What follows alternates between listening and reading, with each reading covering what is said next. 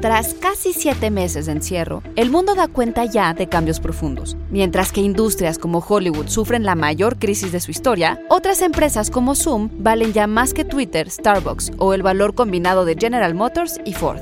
Pero el trabajo a distancia no es lo único que ha cambiado. ¿O a poco somos los mismos que hace siete meses? Institute. Masterpiece Your Life.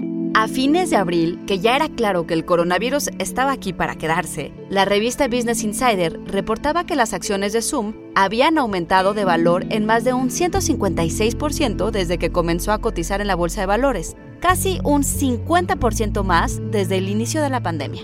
En comparación, a Netflix le llevó 13 años llegar a ese nivel de cotización bursátil.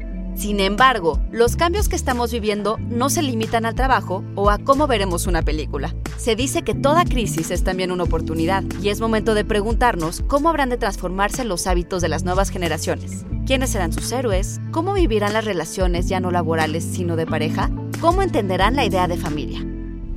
Va otro ejemplo. El gasto de los estadounidenses en videojuegos alcanzó un récord de más de 10 mil millones de dólares en el primer trimestre, 9% más que el año anterior.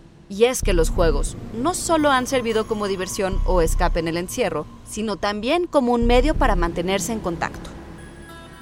Con esta emisión llegamos ya a 300 cápsulas, en muchas de las cuales hemos dado cuenta de los grandes cambios que vemos no solo en los medios creativos, sino también en la industria y en la sociedad. Y vamos por 300 más. Idea original de Ana Goyenechea y Francisco Amaya. De Antonio Camarillo.